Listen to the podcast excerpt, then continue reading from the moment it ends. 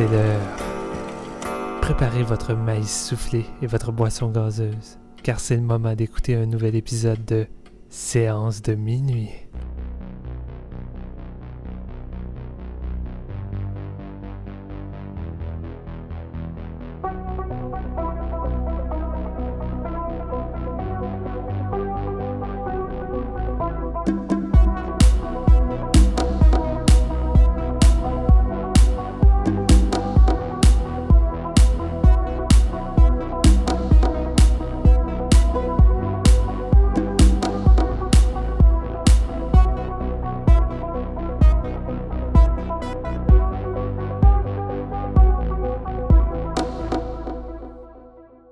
Bonsoir tout le monde. Bienvenue à ce nouvel épisode de Séance de minuit. Je me présente Fazio, le grand Warlock. Je suis en remplacement de Steven Lefrançois pour vous parler de la plus grande trilogie d'horreur. Je parle évidemment de la trilogie Warlock. Et pour en parler avec moi, j'ai mes deux ghouls habituels. À commencer par Marcusio, ce petit galopin qui est toujours à la recherche de la meilleure formule de 2018. Comment vas-tu, Marcusio? Salut, salut, ça va bien? Très heureux de t'avoir avec moi ce soir. Euh, c'est réciproque, j'imagine. Et de l'autre côté, nous avons Jean-Claude, celui qui est toujours en train de tester les formules inimaginables, mais sur lui-même car sa soif est infinie. Comment vas-tu, Jean-Claude? ça va. euh, ça- C'est une joke de Giovanni Apollo que j'ai pas pogné ou? Ouais, c'est pratiquement ça en gros.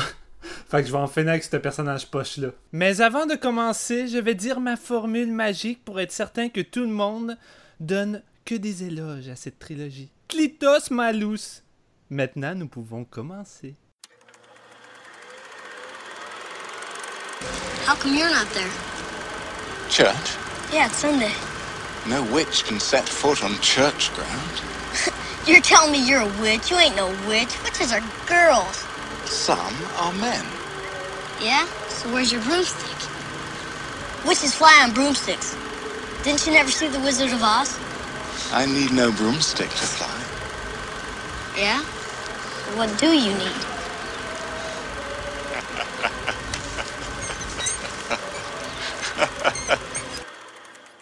Eh bien, avant de commencer avec le premier volet de Warlock, euh, j'ai foutu Fazio dehors parce que j'en avais déjà plein le cul, il me gossait. Je vais expliquer un peu pourquoi euh, j'ai choisi Warlock, parce que c'est moi qui ai décidé d'imposer cet épisode-là à mes collègues, et surtout à Marc-Antoine. Et non, c'est pas juste une question de revanche, parce que Marc-Antoine nous a imposé 8 fucking films de la série Décadence. T'en fais pas, Marc, j'ai eu du plaisir à faire l'épisode, c'est pas ça.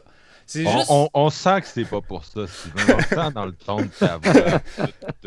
J'ai aucune haine, j'ai pas suivi euh, des cours par la suite pour essayer de retrouver le goût de vivre. J'ai pas vu un psychologue qui m'a prescrit des médicaments pour essayer de retrouver le goût euh, de m'acheter des films. Non, non, Marc-Antoine, tout va bien. Euh, en fait, c'est juste parce que je trouvais que ça faisait longtemps qu'on n'avait pas fait des films euh, vieux. On, a- tendance à faire beaucoup des nouveautés, puis euh, ce qui sort récemment. Puis là, ça me manquait de faire des, films des années 80, 90. Puis par hasard, moi et Jean-François, on a reçu notre coffret Warlock euh, de Vestron. Puis je me suis dit, crime, autant rajouter un petit peu de piquant en les écoutant. On va faire un épisode. Puis en même temps, je sais que Marc-Antoine euh, avait envie. Crime, euh, sa période préférée, c'est les années 80. Fait que je me suis dit, ça va y faire plaisir. Et euh, c'est tout simplement pour cette raison que nous faisons aujourd'hui les trois Warlock. La période préférée de qui, les années 80? De toi, Marc-Antoine, voyons. Qui? Moi? Ben oui, toi. Je me rapprends. Ouais, je sais. On va peut-être l'apprendre au courant de ton opinion sur les films aussi. Ah oui, ah oui. Tu vas avoir du fun. Eh bien, on commence avec Warlock 1 de 1989. Et non, il n'y a pas de 1 en avant du Warlock. C'est réalisé par Steve Miner, que j'aime particulièrement. Euh, pas forcément un grand réalisateur, mais il a fait plusieurs séries B très sympathiques et euh, assez classiques, si on veut. Friday the 13 Part 2. Euh, la meilleure suite de Halloween, selon moi, avec Halloween H2O.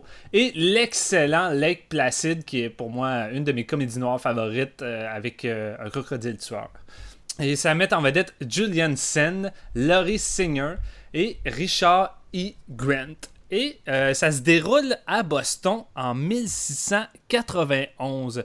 Et on suit le grand chasseur de renommée Redfield, joué par Richard E. Grant, qui a finalement réussi à capturer le légendaire Warlock qui n'arrête pas de semer le chaos euh, à Boston, interprété par Julian Sen. Mais manque de bol, il va réussir euh, d'une manière quelconque à faire une espèce de sort qui va le projeter dans le futur, dans le présent. Et Renfield, évidemment, va euh, l'accompagner dans tout ça pour essayer de le capturer. Parce que euh, le grand Warlock veut retrouver des pages d'un grand grimoire qui pourrait lui permettre de réveiller son grand-papa, le diable en personne. Et sur sa route, il va rencontrer la petite Cassandra, euh, une malchanceuse qui va se faire jeter un, sort par le, le, fameux Warlock qui va la faire vieillir de plus de, je pense c'est comme 30 ans ou 25 ans, à tous les jours jusqu'à temps qu'elle meure. Et elle va s'associer euh, avec euh, Renfield pour essayer de retrouver sa jeunesse et en même temps arrêter le Warlock qui veut semer l'apocalypse sur la Terre et tuer tout le monde. Écoute, j'ai un attachement assez particulier euh, avec Warlock. C'est un de ces films euh, avec Evil Dead 2, et je le mets pas sur le même statut euh, qu'un Evil Dead 2, qui a marqué ma jeunesse avec des images qui ont marqué mon esprit. Il y, a une certaine scène avec des yeux dans les mains de, de, Julian Sen qui lui permettent de, de, retrouver la bonne direction, qui m'avait marqué. Et une autre scène avec des clous dans le sable sur des traces de pas. Et pendant des années, j'avais jamais revu Warlock. Et euh, ça m'était hanté pareil dans l'esprit que je voulais revoir un jour. Et j'ai fini par acheter le, DVD euh, un peu cheap que j'ai envoyé à Marc-Antoine comme cadeau pour lui permettre de, faire l'épisode. Et euh, en revoyant Warlock dans le format Blu-ray, c'est là que je me rends compte que c'est un film qui a un peu un effet de nostalgie sur moi, comme une grosse partie des films des années 80, parce que c'est une période où qu'une majorité des films étaient juste corrects ou le fun, ou voire mauvais. Ça, je vais laisser Marc-Antoine en parler. Et, Warlock, sans être un grand film, je trouve que c'est juste une petite série euh, sympathique parmi tant d'autres et que je trouve vraiment le fun. Euh, c'est peut-être peut-être au niveau de son histoire, peut-être qu'il se démarque un peu plus à l'époque de tous les slashers qu'on avait.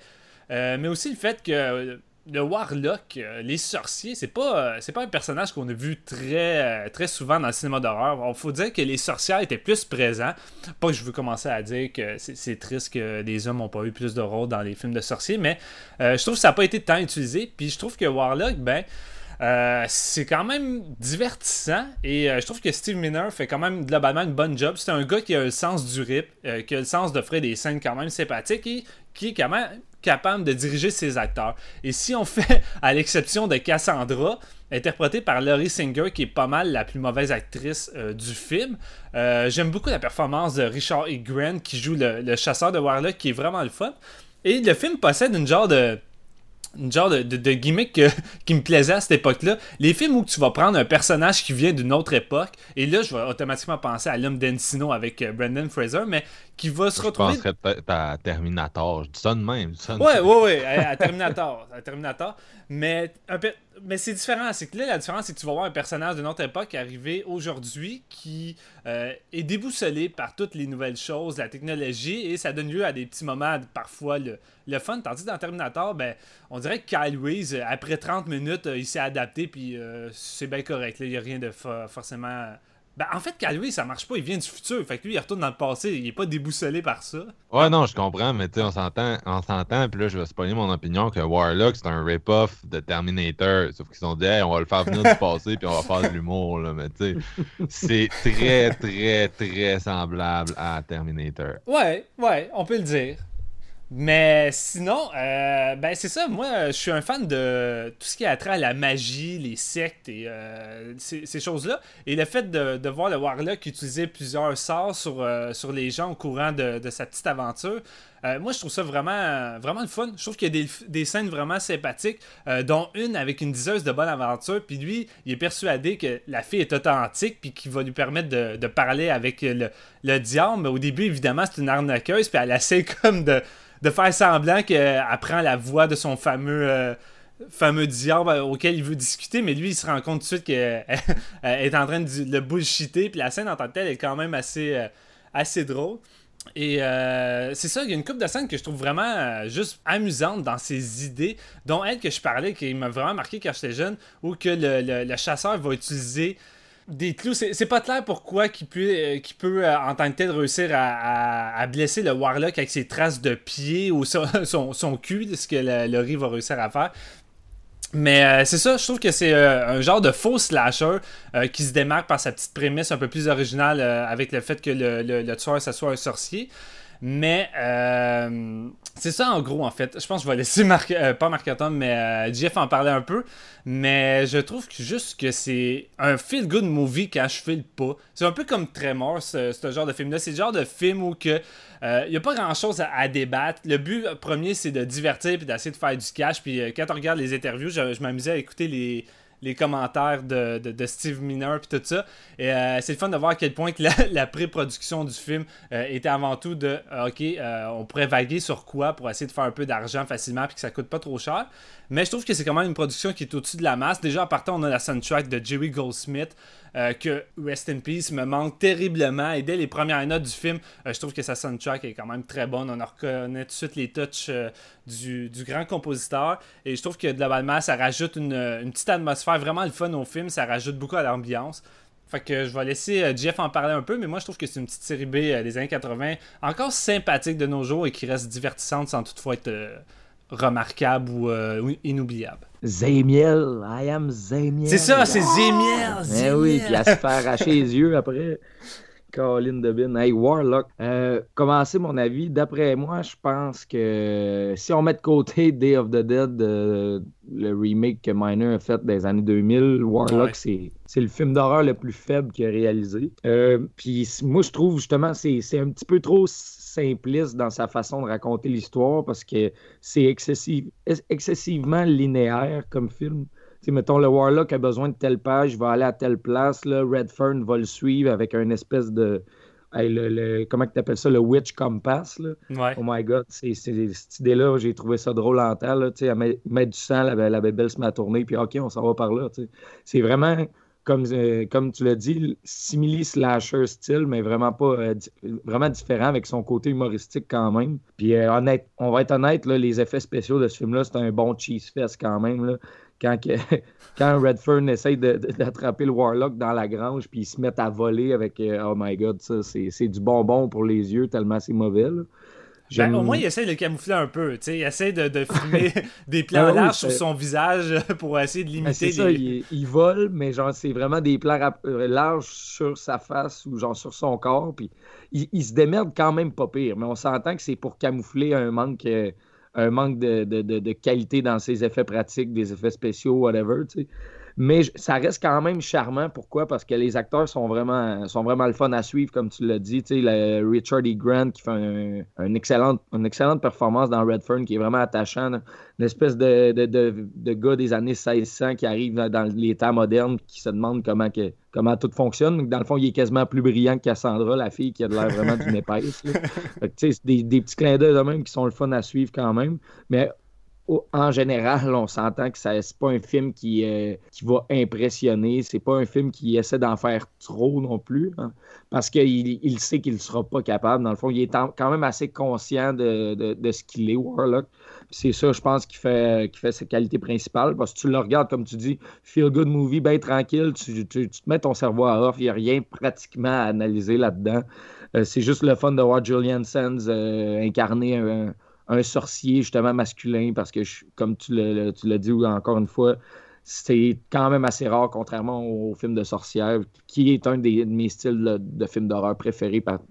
J'adore, j'adore la sorcellerie, moi aussi, fait que ça me, ça me rejoint quand même beaucoup. Puis ça, le côté euh, recherche des pages du grimoire, tout ça, ça fait quand même assez classique, mais de la façon que c'est amené, ça reste quand même efficace selon moi. C'est un, bon petit film, mais il faut que tu te fermes les yeux deux, trois fois pour, euh, pour accepter ce qui se passe à l'écran. Marc-Antoine, qu'est-ce que tu ben, pensé? moi, je suis pas un fan de druide, je suis pas un fan de sorcellerie spécialement. J'aime ça quand c'est bien fait. J'ai un gros, un gros tripeux de, de Witch, par exemple. Mais euh, celui-là, c'est vraiment pas ma tasse de thé. Puis c'est vraiment pas un épisode que moi je voulais faire. Fait que, c'est vraiment un épisode où je vous ai suivi. Puis c'est correct, vous m'avez suivi sur ça. Je, je considère que c'est juste démocratique puis normal. Mais tu sais, ça reste que tu peux pas non plus te forcer à, à, à te mettre dans le mood pour écouter un film plus que. Tu sais, il y, a un- il y a un maximum que je pouvais faire. J'ai atteint ce maximum-là, malheureusement. J'étais comme prêt à accueillir Warlock dans mon cœur. J'étais comme, ok, tu sais, euh, je vais peut-être aimer ça. Je vais peut-être aimer ça. Mais finalement, non, malheureusement. Les préjugés se sont avérés vrais. Euh, moi, pour moi, c'est vraiment le cliché de la série B, direct to vidéo de la fin des années 80. Puis ça, c'est bon comme c'est mauvais. De la façon dont vous, vous en avez parlé, vous le voyez un peu de la même façon. C'est-à-dire, c'est une petite série B. C'est assez anodin, mais c'est du fun. Mais moi, j'ai pas tant eu de fun. c'est pas mal la différence de nos opinions. Euh, moi, la fin des années 80, je trouve vraiment que c'est un trou noir pour la qualité du cinéma hollywoodien. Euh, c'est une période où euh, le, marché de la VHS était foisonnant, puis tout le monde sortait des trucs euh, pas très bons, direct to vidéo, rushés. Ça ressemble aujourd'hui. tu sais. Il y a encore ça aujourd'hui dans, dans- dans la business. Ben, euh, puis tu sais, Warlock, c'est ça. Comme j'ai dit tantôt, un- ça ressemble beaucoup à Terminator, ça ressemble aussi beaucoup à Midnight Run. C'est un peu random, là, mais le film avec Robert De Niro, à cause de son- Dans la moitié du film, ils sont dans un char ou dans un avion, ils se promènent. C'est un genre de road movie, ce qui est assez bizarre. C'est quand même drôle que tu mentionnes spécialement Midnight Run parce que ce que tu viens de dire là, ça reflète pas mal, euh, genre 60% des films des années 80. là.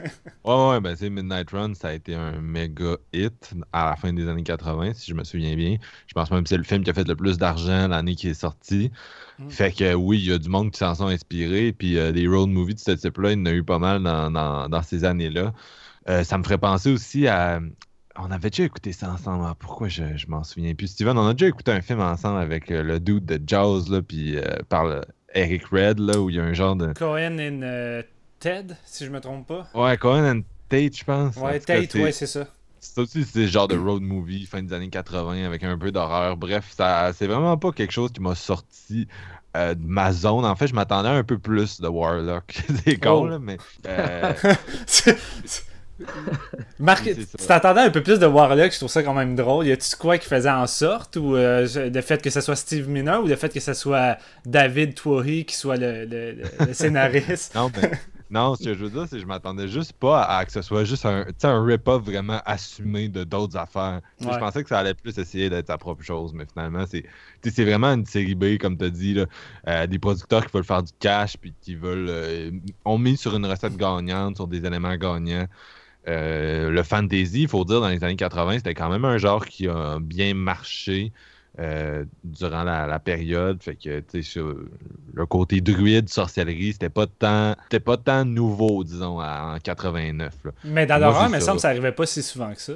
Dans l'horreur, moins. Dans l'horreur, Ouais. moins. Je suis d'accord avec toi, mais tu sais, c'est pas spécialement horrifique, surtout quand tu le regardes en 2018. là. Tu sais, Il y a une couple d'effets spéciaux fun, mais c'est Mm. comme beaucoup de films des années 80 qui misent plus sur la couleur puis des effets spéciaux grotesques que sur une ambiance. Fait que tu sais, c'est pas horrifique. En tout cas, c'est la qualité. La qualité d'horreur n'est pas restée avec le temps. Elle juste, ça Ouais. s'est juste complètement dilué. Puis t'écoutes ce film-là, puis tu sais, j'ai quasiment l'impression qu'à cette heure, je pourrais le montrer à un enfant, tu sais, puis je pense pas qu'il y aurait genre full la chienne, là. Tu sais, pas un très jeune enfant, mais tu sais, tu montres ça à un enfant de 7 ans, il va pas faire des cauchemars sur Warlock. là. Non, ben c'est assez inoffensif. Tu sais, comme je dis, c'est un film que j'ai vu jeune moi-même, puis ça. Étonnamment, ça m'a quand même marqué l'esprit avec certaines scènes, mais tu sais, c'est pas un film qui m'a traumatisé. Puis tu sais, c'est ça, je me Ah, toi, demandais. t'es pas un bon exemple, t'es fucké. là. Ouais, non, je sais, je suis fucké, mais là... Non, mais c'est ça, je me demandais, crime, je me- sans la nostalgie, pis le fait que j'ai déjà vu ça, euh, je me demande si j'aurais la, si j'avais la même euh, impression que j'ai là maintenant. Parce que toi, JF, c'est la première fois que tu le voyais ou tu l'avais déjà vu? j'ai- c'était la première fois. puis, Ok. tu sais, je l'ai quand, je l'ai quand même regardé deux fois, le Blu-ray. Je veux dire, c'est pas un. T'as déjà écouté Warlock deux fois? Ouais, je l'ai écouté deux fois. Puis après, Marc-Antoine vient dire que je suis pas normal, puis que je suis fou. Tu sais, j'ai pas Non, non, écouté deux je- fois Warlock. Ah, c'est pour le show, là, il est dédié, lui. Ah ouais, fait un mois qu'on était supposé enregistrer, il fallait que je me le rafraîchisse. Ça va mais être tu sais, le- tu vas être le MVP de, de, de cet épisode. Ouais, Euh, c'est Warlock, ben, je, vais, je vais tout donner. Écoutez, euh, dans, dans mon synopsis du deuxième, je vais prendre la même voix que Steven tantôt, puis ça va être euh, charmant.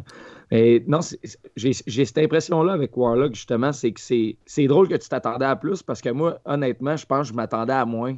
C'est un, peu, euh, un peu ironique. Là.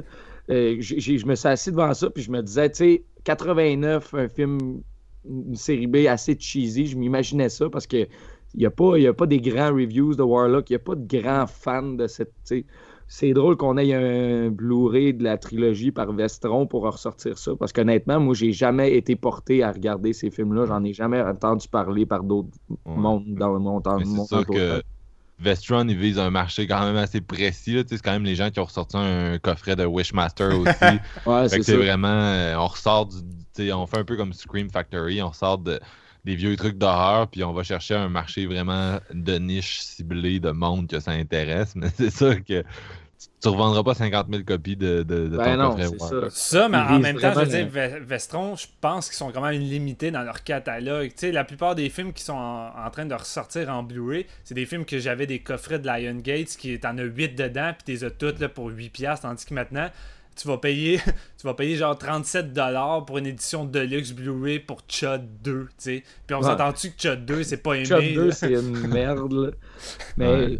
Je prends, Euh, mettons, l'exemple de, de Blood Diner qui ont sorti. Tu sais, comme, comme tu dis, euh, Marc, c'est c'est très ciblé, puis c'est pas mal tout dans les mêmes années, hein, si on veut. Tu sais. C'est vraiment fin 80, puis les années 90, puis je trouve ça quand même intéressant de ramener ça, parce que c'est quand même les années, pas oubliées, mais presque, là, tu sais, dans le cinéma d'horreur, il y a, il y a beaucoup de, de, de direct-to-video, comme vous en parliez, qui sortaient, qui étaient juste aussitôt vus, aussitôt oubliés, puis aujourd'hui, on entend on n'en entend plus parler, là, fait que c'est intéressant pour ça. Mais euh, ouais, Vestron, ils sortent pas mal juste du Lionsgate parce que c'est le c'est à Lionsgate. Mhm. C'est dans le fond, c'est pas, euh, c'est pas comme Scream Factory, c'est vraiment genre, euh, c'est juste Lionsgate s'est dit ah, au lieu de donner nos, euh, nos, nos films à une compagnie tierce, on va faire un truc à même la compagnie qui va juste ressortir notre vieux stock.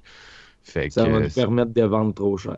Ouais, c'est ça. Eux, eux autres, c'est un des, une des, un des plus overpriced sur le marché là, dans ce dans ce type de compagnie-là.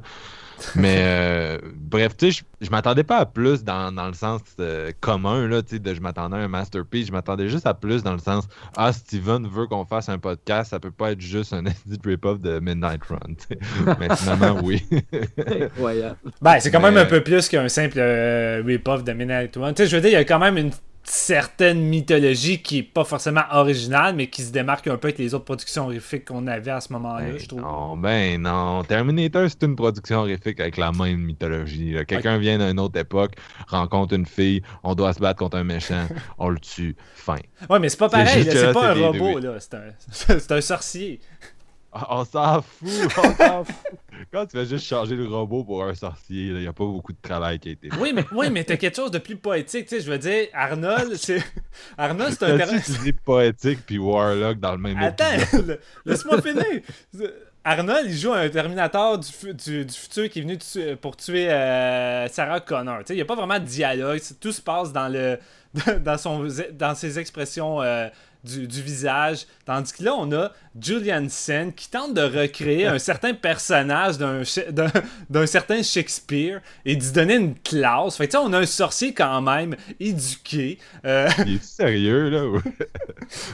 non, en fait, ce que je suis en train de dire, c'est que je répète ce que Julian Sen essayait de faire à son personnage à l'époque, puis c'est ça qu'il Ah. voulait faire. Puis, tu tu sais, je le vois quand j'écoute Warlock, puis je trouve ça quand même intéressant. Je trouve, je trouve, je trouve sa performance réussie, puis sans que ça soit terrifiant, comme tu dis, je pense que c'est peut-être le plus gros reproche qu'on peut faire à Warlock, c'est que ça fait pas peur, mais c'est le fun. Puis, tu sais, avec ce genre de prémisse-là, je vois mal comment on peut faire peur si t'essaies pas de faire un truc à la The Witch avec une atmosphère, puis de quoi de beaucoup plus, euh, beaucoup plus sérieux que un Warlock euh, qui, qui, euh, qui a une petite discussion avec un enfant avec qui joue à un jeu vidéo, puis qui euh, finalement il va l'utiliser pour faire euh, pour, pour pouvoir voler comme dans The Witch. C'est juste qu'ici la scène est crissement moins terrifiante puis malaisante que dans The Witch.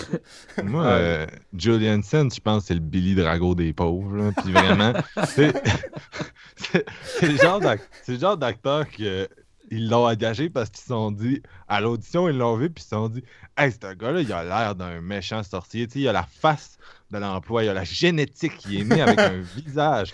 Par contre, au niveau des talents d'acteur, je te dirais que c'est plus Très limité. C'est plus limité. Ouais. Et- Mais tu sais, il y a quand même plus la face que Bruce Payne. On va avoir l'occasion d'en reparler. Non, oui, c'est ça, c'est ça.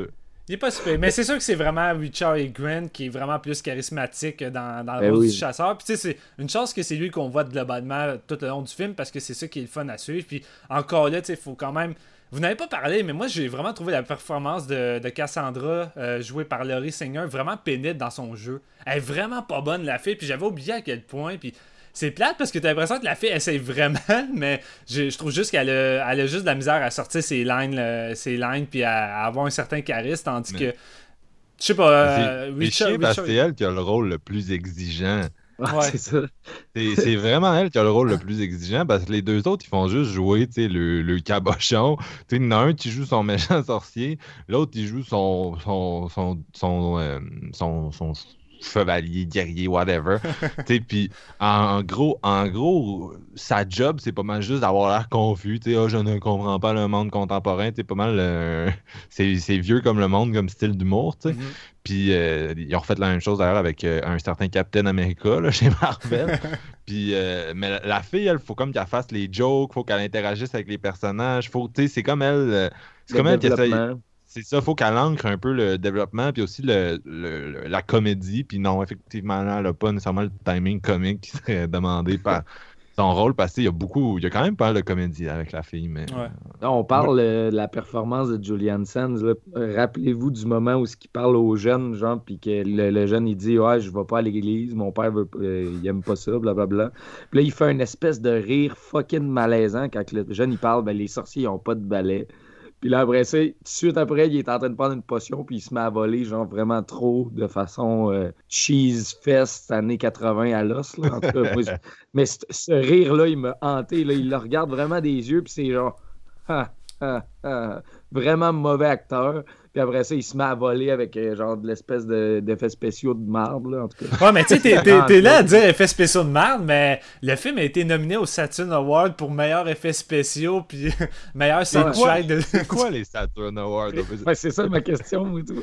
Ben, écoute, je connais pas particulièrement ce festival-là, mais j'ai l'impression que c'était quand même populaire. T'as beaucoup de films d'horreur, tu regardes de cette époque-là qui étaient nominés à ce festival-là. Fait que, I guess que c'était un peu comme euh, le, le festival d'Avoriaz, mais euh, américain, je sais pas. là.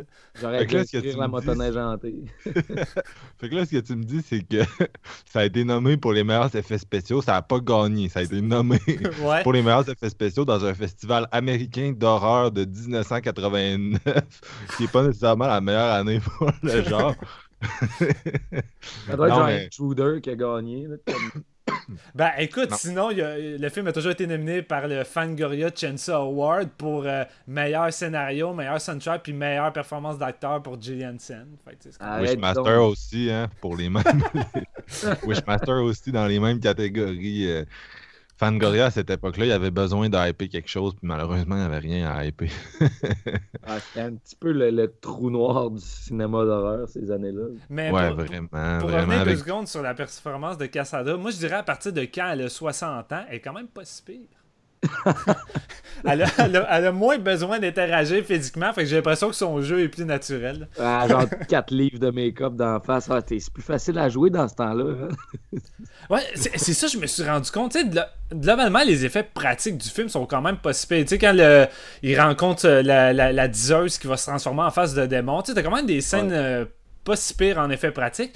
Mais à cette époque-là, puis même les autres productions quand tu revois aujourd'hui, quand ils essaient de vieillir un acteur, est que ça vieillit pas bien? Tu sais, tu regardes. euh, euh, justement, euh, je, là j'ai un blanc de l'acteur, mais celui qui vient de gagner la score pour euh, la meilleure performance. euh, Gary Oldman. Gary Oldman, j'ai vu, j'ai pas vu le film, mais j'ai vu des extraits, puis tu sais, c'est débile, là, le maquillage, c'est naturel, là. on dirait vraiment juste que euh, Gary Oldman est juste vraiment euh, plus obèse, puis vieux chauve, mais à cette époque-là, on dirait que tu vois tout le temps les démarcations de la vieillesse avec le maquillage, puis on dirait qu'il y a de quoi qui fuck avec les yeux, puis en bas des yeux puis des paupières, on dirait que c'est là que les maquillages souvent fonctionnent pas dans ces années-là, puis Ah oui, mais. euh, on Mais moi, que- je trouve que c'était- Ouais. c'est pire avec les télé HD. Ouais, ben là. Ben là, avec C'est euh, le sûr. fait que Warlock est restauré, euh, j'ai- ouais, j'avoue que peut-être ça apparaît encore plus sur les TV HD que c'est une vieille VHS euh, qui camoufle peut-être. ses- On, on s'entend-tu à partir de ce moment-là dans le film, Laurie Singer a plus l'air d'un sorcier d'une sorcière que Julian Sands?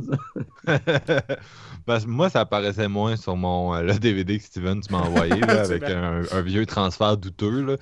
Euh, ça, ça, ouais, ça se camouflait mieux dans l'image. euh. As-tu ressorti une vieille 12 pouces cathodique pour écouter ça, non? non, non, non, ouais. ça- C'est ça, c'est ta TV HD? Ouais. surtout que c'était en full screen. Fait- ça, c'était un des aspects que j'avais hâte de voir en Blu-ray euh, euh, en widescreen que ça donnait. Puis, euh, Bah, les les. Blu-ray sont beaux. Là. Les, Blu- les Blu-ray sont beaux, puis le transfert est quand même cool. Puis, je veux dire, oui, Vestron, leurs prix sont crissement trop chers pour la qualité des films, mais quand on regarde Wishmaster puis Warlock, tu sais, t'as trois films, Wishmaster, t'en as quatre. J'ai payé à peu près 30$ pour euh, chacun. C'est quand même plus abordable, puis au niveau du prix, on dirait que ça m'achale moins. Puis tu tu vois quand même les films dans des bonnes qualités, malgré que c'est pas forcément des des grands films, j'ai quand même un certain plaisir à les voir. Puis tu sais, euh, c'est toujours le fun de voir euh, les films dans la meilleure qualité possible. Tu sais, je veux, veux pas, ça peut des fois peut-être jouer sur ton opinion. Tu sais, des fois, il y a des films que j'ai vus des années 80 dans un transfert de marde que j'ai- j'aimais pas plus qu'il faut. Puis quand je revoyais avec Scream Factory, j'étais comme, ok, il y a vraiment une photographie puis un visuel que je voyais pas à l'époque. Je dis pas que c'est ça avec Warlock, mais tu sais, visuellement, le film est pas dégueulasse. Tu sais, c'est quand même correct. Puis, euh, je sais pas, j'ai. J'ai trouvé juste que c'était une série B compétente, avec quelques bonnes idées de, sorcellerie que je trouvais le fun, puis j'ai eu du plaisir à suivre le personnage. C'est pas mal ça. J'aurais été curieux justement de le voir jeune en VHS, comment j'aurais pu peut-être un peu plus aimer ça. Tu sais, comme quand tu, commences à découvrir les- le cinéma d'horreur, tu as 9-10 ans, tu vas au club vidéo, t'as- tu loues à peu près tout. Mais ça aurait peut-être été comme un petit favori quand t'es jeune, parce que justement, ces effets-là, euh, que je te dis que c'est des effets spéciaux de merde aujourd'hui, euh, ça marche un peu plus quand t'es- quand t'as cet âge-là. là. Fait que Ouais, je sais pas. euh, Surtout que c'est le, le film a quand même le feeling d'un film que t'écoutes souvent jeune parce que c'est rythmé, c'est le fun, puis. euh, Ouais, c'est ça. Il y, a, il y a quand même de la substance à regarder. Il y a, il y a rarement des longueurs. Ça, ça, je- on n'a pas parlé, mais je pense qu'on peut dire ça de Warlock 1, c'est que c'est pas, euh, c'est pas c'est tu long. Non, c'est ça. Moi, je trouve que Steve Miner, Steve Miner, c'est un peu le, c'est un peu le Darren Lynn Boozman de son époque. Ouais, à peu près. Ah, je, je trouve que Steve Miner a quand même déjà plus de meilleurs films que Darren Lynn Boozman. Tu sais, Darren Lynn Boozman, en part un ou deux à la limite, on dirait que je suis pas d'en avoir, tandis que Steve Miner, il a quand même fait des films plus marquants que Darren. Tu sais, je veux dire, Friday the 13th Part 2, c'est comme un des meilleurs de toute la fucking série. Fait que c'est déjà ça. Puis même chose pour euh, Halloween H2O. Tu sais, je veux dire, euh, il a offert probablement la fin parfaite que cette série-là devait avoir. Puis ça a été gâché malheureusement. Mais tu sais, je trouve qu'il y a tout le temps, il y a tout le, temps le, le- le moyen d'offrir une bonne job avec Ouais. Steve sais, c'est un peu comme le. Le- Encore une fois, j'ai un blanc, là, mais le réalisateur de Hard 2. Tu sais, le gars de t'appelle de Soco, là. Rennie Harlin. René Harlin, mais en un peu plus compétent. C'est le genre de gars que t'appelles parce qu'il n'y a plus de réalisateur qui veut faire ton film de merde. Fait que Steve Miner, il arrive, puis il sauve un peu les meubles parce que c'est un gars compétent qui est capable d'offrir de quoi de potable dans un heure et demie de, de, de film. Ouais. tu sais. C'est Ouais. décent comme comparaison, mais tu sais, ça reste, il y a les deux films les plus marquants de Steve, c'est des suites de slasher, tu sais, puis des suites très inspirées visuellement de d'autres trucs, tu sais, il, a- Ouais. il révolutionne Bon. rien, fait que Non, ouais, non. fait, On parle fait soit une bonne job, soit une job récente, soit Ouais. une job euh, décente, je sais pas pourquoi je dis récente. Ça fait longtemps qu'il n'a pas fait de quoi, en fait. Qui Mais, ça, euh, Steve Miner? Ouais, mais ça Ouais, je sais pas s'il a refait de quoi après son, son remake de Day of the Ouais, Dead. je qui pense que Day of the complètement Dead, ça l'a tué. Ah, honnêtement, mon gars, tu peux pas survivre à ça. Mais tu sais, comme, comme vous le disiez, justement, c'est des suites de slasher, oui, mais tu sais, c'est. Moi, je suis un gros, gros fan du genre. Puis honnêtement, justement, Friday 2 puis Halloween 20 ans plus tard, c'est quand même dans les meilleurs qui se sont faites dans deux, euh, deux décennies différentes, là, on s'entend.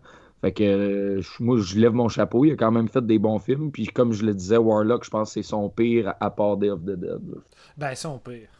Ouais. Peut-être dans ses moins bons, mais tu sais, je le trouve encore. Dans le cinéma d'horreur. Dans le cinéma d'horreur, ouais, ouais. Tu sais, Il y, a- il y a des bons, euh, des bons films comparés à, à Warlock. C'est con, ça, va peut-être euh, contredire ou fâcher plusieurs, mais moi je trouve que Warlock est plus fun que House, le premier House. Ah, je suis pas d'accord. Au moins dans Warlock, là, la- le, le ton entre l'humour et les moments un peu plus sérieux fonctionne. Dans House, là, à chaque fois que je revois ce film-là, j'ai une mentalité de je vais l'aimer parce que me semble que je veux l'aimer puis que c'est hot, mais je suis pas capable. Il y, a, il y a trois ruptures de ton dans ce maudit film-là qui, qui est pas maîtrisé. Puis je trouve que c'est probablement un pires quand j'y repense à le premier House. Puis en revoyant Warlock, je trouve que c'est déjà plus. euh, plus le fun que, que ce maudit house-là que j'ai revu dans son coffret à eau. Puis je- euh, je pense que ça va être la dernière fois. Je suis tanné de donner des chances, puis je suis plus capable de revoir House. Là, tu sais. Mais House, Mais là- ça, ça vient de notre jeunesse, ça. Là. Les effets Ouais. pratiques sont encore très solides, je trouve, dans ce film. Oui, oui, j'ai rien à dire sur les effets euh, pratiques, mais tu sais, le rip, puis les, comme je dis, les ruptures de ton dans son scénario, on dirait que le film sait pas qu'est-ce qu'il veut être. Il veut-tu être un Evil Dead 2, il veut-tu être euh, un film par rapport à la guerre, puis euh, l'écrivain qui, qui a de la misère à écrire, ou, euh, euh, tu sais, ça, ça va être d'un genre à l'autre de manière tellement maladroite que ça me gosse. là. Ah, mais là, de toute façon, vous comparez deux de ces films en étant comment lequel est le pire. Mais Steve Miner, sa, sa filmographie est remplie de TV movie poche, d'affaires avec Jessica Simpson, d'épisodes de séries télé douteuses. C'est vraiment pas, c'est vraiment pas les pires affaires qu'il a fait House puis Ah, Warlock. ok, non, non. Même que juste le fait qu'on continue d'en parler, c'est déjà mieux que 75% de sa filmographie. là, si vous allez sur IMDb, pour Ah, c'est ça. clair, c'est clair. Moi, je voulais focuser sur son stock qu'il a fait en horreur là, pour euh, limiter les dégâts, mettons. Ben, en fait, j'ai jamais osé sortir euh, de sa filmographie horrifique puis d'aller voir qu'est-ce qu'il a fait d'autre, mais puis Mais c'est toi, comme... Marc, tu parles de ça, euh, tu parles en connaissance de cause ou t'as vu, euh, t'as pas vu ce que tu viens de mentionner? ou- Ben, j'ai vu certains trucs, il y en a d'autres que j'ai pas vu, mais tu sais, écoute, il tu sais, il y a plein d'affaires qui ont l'air fucking douteux, tandis qu'un film comme House, il y a, il y a eu trois suites, puis il a toffé l'épreuve du temps, ce qui atteste déjà d'un certain. euh, Un statut. Oh, ouais, c'est ça, c'est ça. Tu parce que, comme Steven a dit, Steve Miner, c'est le René Harlin, là. C'est le gars que tu vas chercher pour faire un peu n'importe quoi. Puis, euh, il travaille avec Hollywood. Tu sais, c'est. c'est c'est un faiseur. Tu sais, il y a une mise en scène correcte, euh, mais il révolutionne jamais rien. Tu sais, il arrive, puis c'est le. C'est le Tony Gilroy de son époque, ou je sais pas trop, le Ron Howard. Compare ça, non, c'est peut-être pas des bonnes comparaisons, Ouf. mais tu le, le monde, le monde qu'Hollywood va chercher aujourd'hui là, pour faire des reshoots de Star Wars ou tu sais, des, des, des, des films que ah, ça marche pas, fait qu'on va prendre le- un troisième réalisateur pour finir la job parce qu'on veut juste que ça soit fini.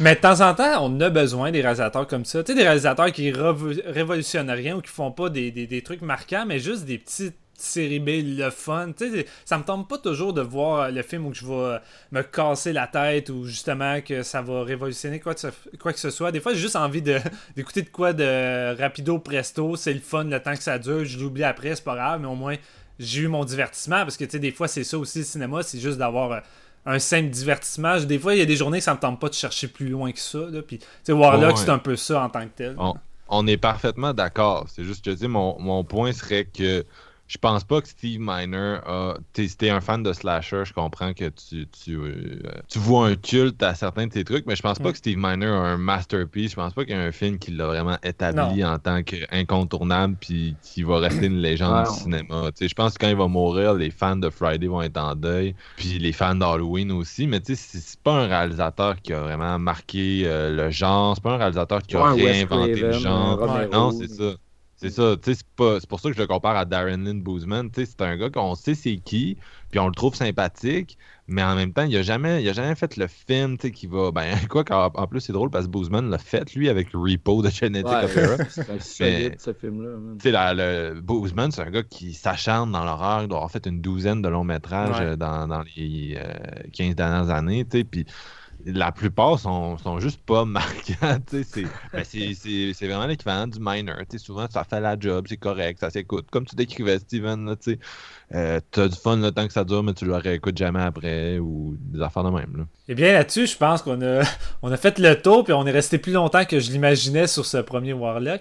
Fait que. euh, ta note, Jean-François? Moi, je pense que c'est un 2 ou 2 points- 2.25, admettons. J'ai- J'étire, là, je sais pas trop, j'hésite entre les deux. Fait que euh, 2.25 sur 5, mettons. Euh, Moi, j'y vais avec un 2.5. Euh, la nostalgie m'irait quasiment jusqu'à 3, mais je veux pas abuser non plus. fait que je vais rester dans le 2.5. C'est. J'ai peut-être un peu moins de fun qu'auparavant, mais je, je sais pas. J'ai eu du plaisir à le revoir. Est-ce que je vais ressortir mon, mon coffret Warlock une bonne journée? Peut-être, je sais pas. Mais d'ici là, euh, c'est correct le, le- le temps que je l'ai vu. Marc-Antoine. Ça valait la peine de s'ostiner parce que moi, c'est un 2. Euh, c'est vraiment l'équivalent des. Moi, je, je le comparais euh, à la version des années 80 du film de, de Death Wish avec Bruce Willis qui vient juste de sortir. Ouais. Le genre de film, ça sort au cinéma, euh, mais tout le monde s'en fout un peu. ça finit d'un band de Zellers deux ans après, tout le monde s'en fout un peu. Puis 20 ans après, ben plus personne s'en va s'en souvenir. c'est ça Warlock pour moi, puis les, les suites sont pires. ben écoute, 20 ans après, euh, on s'en rappelle plus, mais 30 ans après, on fait des podcasts dessus. Ben, c'est ça que j'allais dire. Séance de minuit est là pour euh, ramener Warlock sur le droit chemin et inciter Oh, ouais. nos auditeurs à acheter le coffret de Vestron. non, c'est ça, tu sais, ça va être la même chose pour Death Wish de Bruce Willis, j'imagine. Il y a toujours quelques cinéphiles pour faire vivre ces films-là, mais tu sais, dans l'inconscient collectif, c'est c'est oublié, Warlock, Ouais, c'est disparu.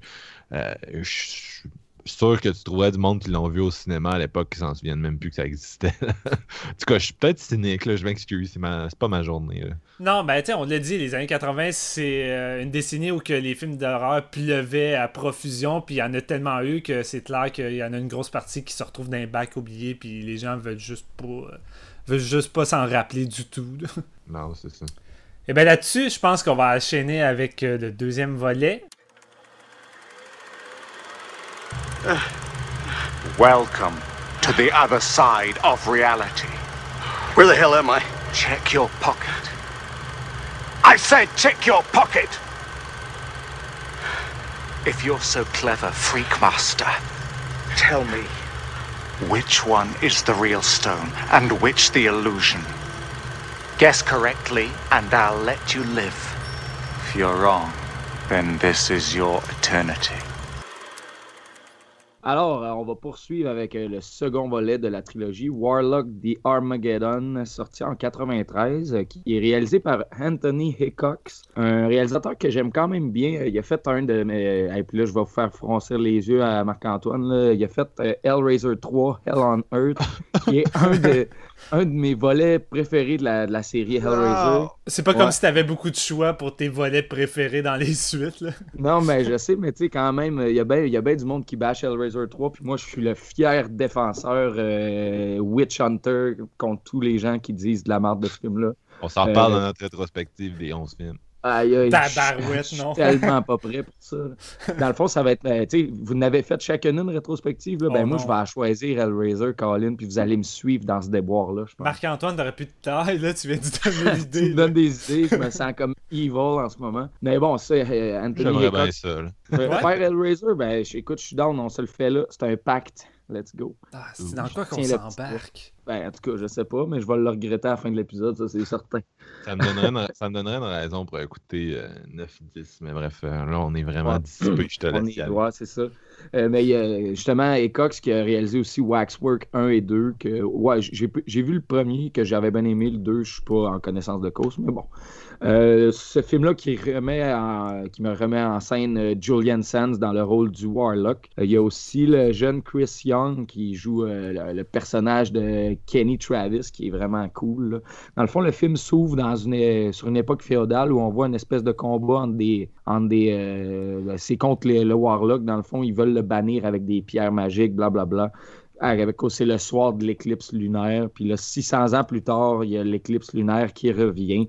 Et il y a une espèce de, femme qui veut faire un rituel. Puis finalement, ben, elle va donner naissance à, au Warlock euh, dans une espèce de scène assez gore où il y a un fœtus qui a l'air sorti d'un film de Frank Lauter. C'est quand même, quand même badass comme ça. Puis là, ce Warlock-là, bon, il va il a le but de trouver toutes les pièces magiques, euh, les pierres magiques pour ré- réussir à unleash euh, son père qui est comme le diable dans le fond.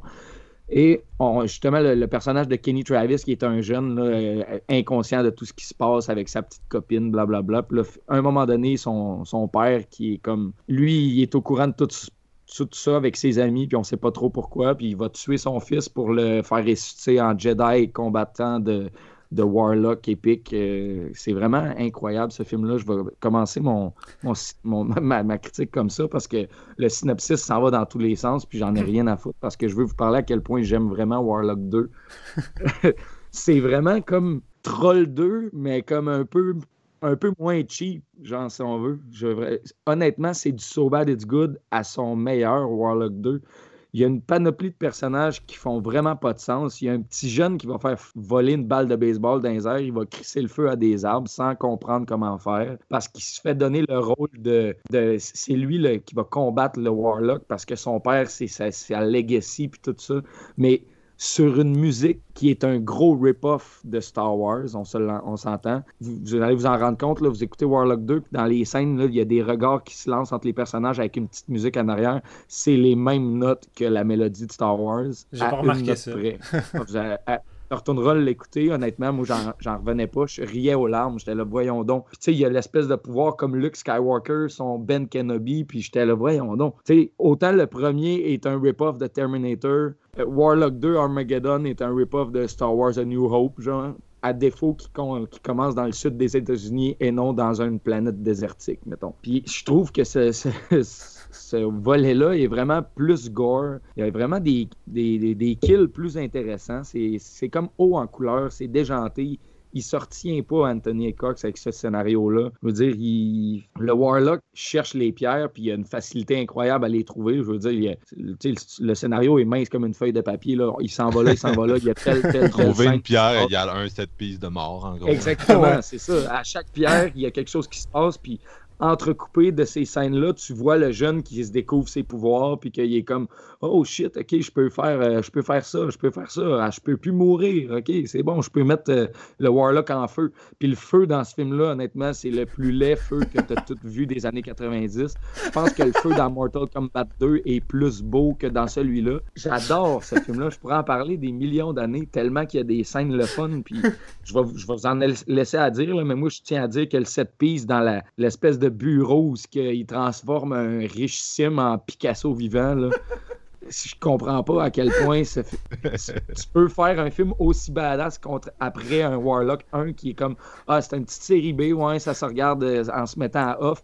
Warlock 2, c'est de la bombe, OK? C'est vraiment meilleur que toutes tout, tout, tout, les So Bad It's Good que j'ai chez nous. Puis je suis tellement content d'avoir découvert ce film-là à cause de l'épisode. Je vous remercie, les gars. C'est un beau moment. Euh, je vais arrêter d'en parler parce que je veux qu'on le décortique un peu plus en détail, mais j'ai hâte de savoir qu'est-ce que vous pensez de celui-là. Eh bien, je vais y aller avant de laisser la place à, Marc-Antoine. Euh, Pourquoi, man? Pourquoi? j'ai envie d'en parler. Mais euh, je suis pas mal euh, du même avis que Jean-François. Sauf que je ne mettrais pas ça dans, dans, Troll 2. Dans le sens que je trouve que le film, euh, quand même, par moment, des bonnes idées et plus compétent qu'un Troll 2. Mais Warlock 2, c'est non seulement une suite supérieure sur beaucoup d'aspects, mais c'est une suite crissement ambitieuse pour son budget. Puis ce qui est drôle avec Anthony Cox, c'est moi avec je l'aime bien ce réalisateur-là, c'est le genre de gars qui les aime pas sur le gore, puis c'est le genre de gars qui se fout du budget. sais quand il veut faire de quoi, il fait, peu importe. Puis tu sais, le film a genre 3 millions de budget, mais il y a le synopsis puis la prétation d'un film de 200 millions de dollars d'un Marvel. Mais tu sais, il s'en calisse, il fait pareil, puis toutes les scènes sont là. Puis le film contient sans doute, comme dit Jean-François, les pires, est-ce qu'on peut dire CGI, les pires graphiques de PlayStation 1 avant la PlayStation 1. Ah, c'est incroyable. C'est la, scène qui fait voler les dagues, là, c'est affreux. Puis, excuse-moi, mais en Blu-ray digital euh, restauré sur une TV 4K, euh, c'est pire. On dirait qu'il y avait des pixels dans les effets spéciaux. C'était vraiment grave. Euh, c'est ça, tu sais, je vais te dire les, les, plus gros défauts? Pour moi, c'est ça. Tu sais, c'est le CGI est catastrophique comparé au premier, tu sais. Puis les deux jeunes acteurs principaux, nos deux héros, le, gars et la fille, sont affreux, sont, mauvais, très mauvais. Mais le casting adulte qui est plus connu, on a plus des, des, des vétérans. J'ai pas pris leur nom. Euh. Steve Kahn qui a fait euh, la star, il est la star de Lethal Weapon. Ouais, puis t'as R.J. Armstrong. Tu sais, t'as plusieurs acteurs euh, plus connus dans le domaine qui sont quand même talentueux. Puis dans le film, ils se débrouillent bien avec ce qu'ils ont à, à faire. Mais c'est que c'est un film tellement fun. Et autant je disais que le premier, c'était amusant, mais celui-là, là, sérieux, ça arrête pas. Euh, le rythme est d'enfer. T'as des scènes vraiment démentielles. tu vagues entre. Un moment, tu vas écouter une scène d'entraînement qui est cheesy, ratée, t'es comme, ouais, l'intention est là. Puis après, t'arrives avec une scène spectaculaire de bataille dans la ville. Puis t'as un moment où une voiture fonce comme dans, dans un mur ben invisible. C'est écœurant. Puis tu sais, même la première scène, euh, de la naissance du Warlock. Tu sais, j'avais complètement oublié cette scène-là, puis elle est écœurante, la, créature, puis tous les effets pratiques, c'est gore au bout, puis tu sais, Ecox, il est réputé pour ça, tu sais, c'est le gars qui, qui se laisse aller dans le gore, puis avec Warlock 2, c'est comme, le premier, c'est vraiment la version Walt Disney, puis celui-là, c'est la version vraiment plus pour adultes, t'as des scènes vraiment plus horrifiques que le premier, puis ça arrête pas.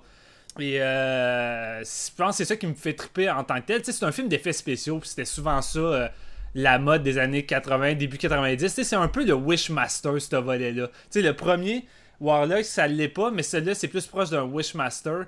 Puis ça me faisait quasiment penser à un film de Robert Kurtzman, qui est aussi un expert en effets spéciaux. Puis comme je l'ai dit, je trouve que le film a globalement des bonnes idées. J'aime toute la mythologie alentour de ça. sais oui, il y a des incohérences. Le Warlock qui trouve des, rues, des, petits, euh, des petites ruines facilement, mais il y a d'autres bonnes idées sur euh, la Renaissance qui doit tuer les jeunes, puis la, réaction, même si les acteurs sont poches des jeunes, ça aurait pu donner des moments dramatiques plus réussis. je veux dire, le potentiel d'un putain de plus meilleur film est là, mais il faut faire avec. le, casting est, pas parfait, puis le, le, budget non plus. Mais euh, en tout cas, je vais calmer mon excitation, mais j'ai juste crissement du fun avec ce film-là. C'est vraiment le fun, puis euh, je trouve juste que c'est une suite ambitieuse qui va qui, qui vole au-dessus du premier volet. Alors, tu sais, le premier, comme je disais, tu, tu l'as vu, puis tu passes à autre chose après, mais tu sais, j'ai fini Warlock 2, puis après, je me repassais des scènes. Euh, t'as un moment où que son chauffeur de chauffeur de taxi. Non, pas son chauffeur de taxi. il, se fait, il se fait conduire par un chauffeur de taxi mort. Il arrive à une station-service, puis le gars, il est comme, hey, ton, ton chauffeur de taxi est mort. Tu sais, le gars, il a des réactions vraiment bizarres de pompiste. Puis là, à un moment donné, les, les, les vieillards, ils font un rituel, puis là, ils commencent à attaquer le Warlock, qui commence à saigner de partout, avec une petite poupée qui rentre des aiguilles, puis un couteau.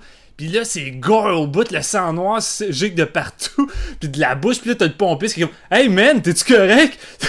T'as-tu besoin que je t'amène à l'hôpital, là? T'as pas, pas l'air d'aller bien, puis astique que c'est drôle, tu sais, t'as des moments tellement cheesy, le fun de même que, que moi je tripais, tu sais, des idées de même que je trouvais vraiment le fun, puis euh, bienvenue tout le long du film, puis euh, comme je dis, moi, la, la, grande finale, que c'est comme le combat entre les Warriors, puis euh, le Warriors, c'est épique. Le moment où que, eh le moment où Julian Sen bombarde le jeune à travers la maison, puis tout explose, puis il tombe sur un tuyau de métal. tu tu dois le suivre pendant un an d'entraînement, puis à partir de là, il fait plus rien. Il est coincé sur le barreau de métal, puis c'est la fille qui prend toute la place, puis qui arrête pas d'attaquer le Warlock, puis dit Je trouve ça cool. sais dans le fond, la fille. Euh, euh, est une meilleure guerrière que, que l'autre jeune, mais je sais pas, je trouvais ça épique. Ce film-là, c'est comme du pré-Marvel cheesy mais plus divertissant que les, les Marvel à 200 millions que j'écoute aujourd'hui. Euh, je vais peut-être en choquer plusieurs en disant ça, je m'excuse d'avance, mais j'ai plus de fun avec euh, Warlock 2 que les Marvel. Euh, Marc vas-y. Euh, ouais, j'ai pas grand chose à dire. Anthony Cox, eux, il fait passer Steve Miner pour un maître de son art. Hellraiser 3, comme vous avez dit, mais aussi Waxwork, là, qui est assez connu. Euh, Waxwork et Waxwork 2, euh, qui d'ailleurs sont ressortis tous les deux sur euh, Vestron, justement. c'est pas le pic de sa carrière. C'est vraiment quelqu'un qui a une esthétique qui pognait, justement. Tu sais, c'est l'esthétique un peu caractéristique de la période entre 1987 et 1993.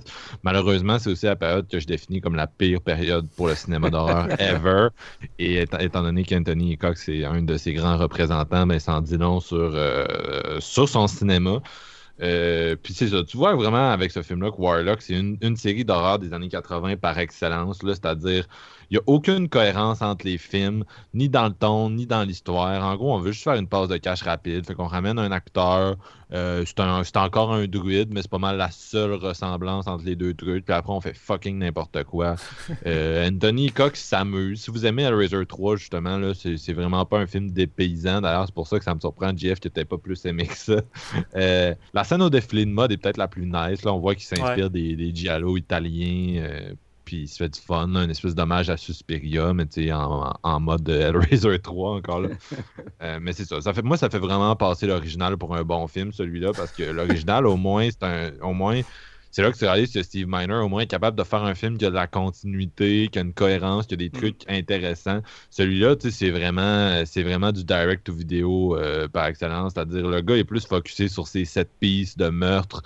Euh, le reste de l'intrigue est totalement décousu. Les protagonistes sont ennuyeux. Leurs scènes sont vraiment plates. Puis t'as pas l'impression que le réalisateur, ça tant de temps que ça de faire cette partie-là du film. Euh, fait que Julian Sands devient un peu le protagoniste. Il est un problème avec beaucoup de slashers de cette période-là, là, que le méchant devenait ton le personnage auquel tu t'identifiais davantage. Puis euh, c'est ça, il y a vraiment plus d'exposition. Comme tu l'as dit, Steven, on dirait quasiment une suite de Wishmaster par bout. Là, euh, le, le, Warlock il vient puis il transforme le monde où il est en tout cas il les tue selon un peu euh, le, leur personnalité puis leur souhait un peu hein, parce que le monde euh, veut échanger les pierres contre une demande qu'il lui propose, puis à chaque fois, la personne fait un genre de souhait qui se retourne contre lui. Ouais, c'est ça, c'est ça. Fait que ça ressemble vraiment à du Wishmaster avant l'heure. Puis d'ailleurs, c'est drôle là, parce que tout, tout, est, tout est sorti sous Vestron, comme on disait tantôt. Puis tu genre, t'écoutes Warlock 2, Wishmaster 3 back-to-back, t'as l'impression de regarder un peu le même film, là, pour être bien sincère.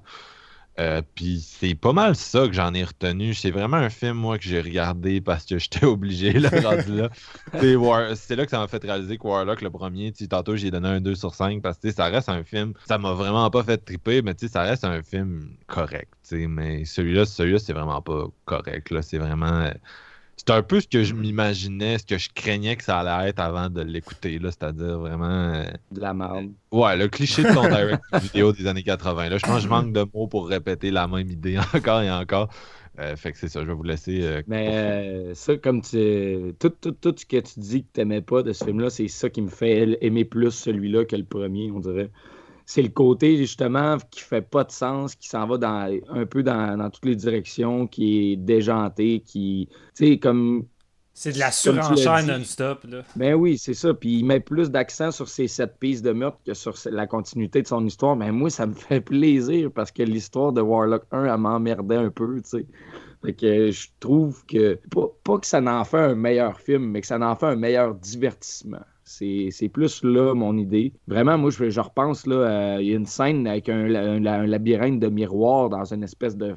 cirque fête foraine qui est vraiment, vraiment cool. Euh, la scène où la femme se fait scalper dans son char, tu sais, des trucs de même que tu sais, comme, pourquoi qu'il se passe ça, mais j'en veux plus, donne-moi-en, tu sais, c'est vraiment, ça culmine jusqu'au jusqu'à la bataille finale, comme tu disais, Steven. T'as as mentionné la scène qui prouve à quel point le but premier, c'est la surenchère avec cette suite-là, tu sais, le but premier du Warlock, c'est d'aller chercher ces. C'est, je dis tout le temps, c'est diamants, c'est pierres précieuses pour, encore une fois, réveiller son père, le diable. Fait tu sais, son but premier, c'est ça. Il doit aller vers les personnes qui ont des pierres ou essayer de trouver des personnes qui pourraient le renseigner, ce qui arrive jamais au bout du compte, là, parce que, I guess qu'il y a un genre de GPS pour les pierres dans sa tête, là, on n'a aucune idée. Mais à un moment donné, il arrête une fille en stop. Puis le seul but, le seul intérêt à tout ça, c'est juste d'offrir une scène de gore de plus parce que pourquoi il prendrait la peine d'arrêter puis d'embarquer cette fille-là, surtout que elle sert à rien, elle tape ses nerfs dans la première minute, puis après ça, c'est juste pour offrir une genre de scène loufoque avec un one-liner sur les cheveux parce qu'elle demande si ses cheveux sont corrects. elle peut pas voir parce que le miroir est trop petit, il arrache les cheveux, il met dans, dans ses mains, puis il dit Tiens, t'as juste à checker maintenant, tu sais. Puis c'est le fun, puis c'est drôle, mais tu sais, encore là, faut juste tu te mettre dans le mode que t'es es juste dans une, dans une série B qui va dans la surenchère, qui n'a pas d'autre but que d'offrir du gore à profusion, puis c'est incohérent, tu sais, ça n'a pas, euh, ça, pas de, vraiment de, de substance au-delà de, au de, ça. Pas mal, euh, c'est pas mal euh, le bon résumé de ce film-là. Tu, sais, vas pas chercher autre chose que juste voir euh, du monde se faire tuer de façon loufoque et incompréhensible. Puis je veux dire, le scénario il, est presque inexistant. Je veux dire, c'est juste un ramassis de scènes une après l'autre. Fait que si t'es pas de ce genre-là à triper sur ah, ok, je vais checker ça juste pour les meurtres ou whatever de quoi. Moi, c'est un peu le vibe slasher, tu sais, les, même les mauvais slashers, j'aime ça juste pour regarder cette piste de meurtre. Fait qu'un peu euh, Warlock 2, ça m'a comme fait plaisir dans ce sens-là. Même Warlock 2, mais pas Metalhead. La vie de GF. Ah ouais, hein, non, sérieux, j'ai une année 2018 qui est partie en foudre. Là, genre, je descends des films qui sont bons, puis j'en sens des films qui sont mauvais. Je sais pas ce qui se passe. Non, mais écoute, euh, c'est parce que, tu sais, oui, t'es un fan de slasher, mais tu sais, l'affaire, c'est que Metalhead, tu sais, euh, si t'embarques pas dans l'atmosphère et tout ça, je peux comprendre à la limite que tu t'emmerdes parce que il n'y a pas des meurtres aux deux minutes. C'est plus une longue course-poursuite. Tandis que Warlock 2, euh, des, du gore, t'en as profusion. Puis il arrive tout le temps de quoi. moi, j'ai revoyé cette, cette, suite-là. Puis je trouvais que c'était le film qui avait la plus grande valeur de réécoute dans l'eau parce que c'est genre la troisième fois que je le vois. Puis euh, j'aurais aucun problème à le revoir à soir, par exemple. dans le fond, vu que le rip est vraiment bien présent, puis t'as un paquet de 7 pistes, tandis que les autres slashers, tu t'emmerdes entre les meurtres des fois, puis tu dois endurer euh, des personnages, pour un synopsis vraiment plate. Mais tu sais, là, entre les sept pistes, il essaie pareil de faire des trucs, euh, des, des, trucs, pas toujours compétents, mais quand même déjà plus intéressants que dans un slasher de base où tu vas voir des jeunes se promener, baiser, puis c'est tout, là, tu sais.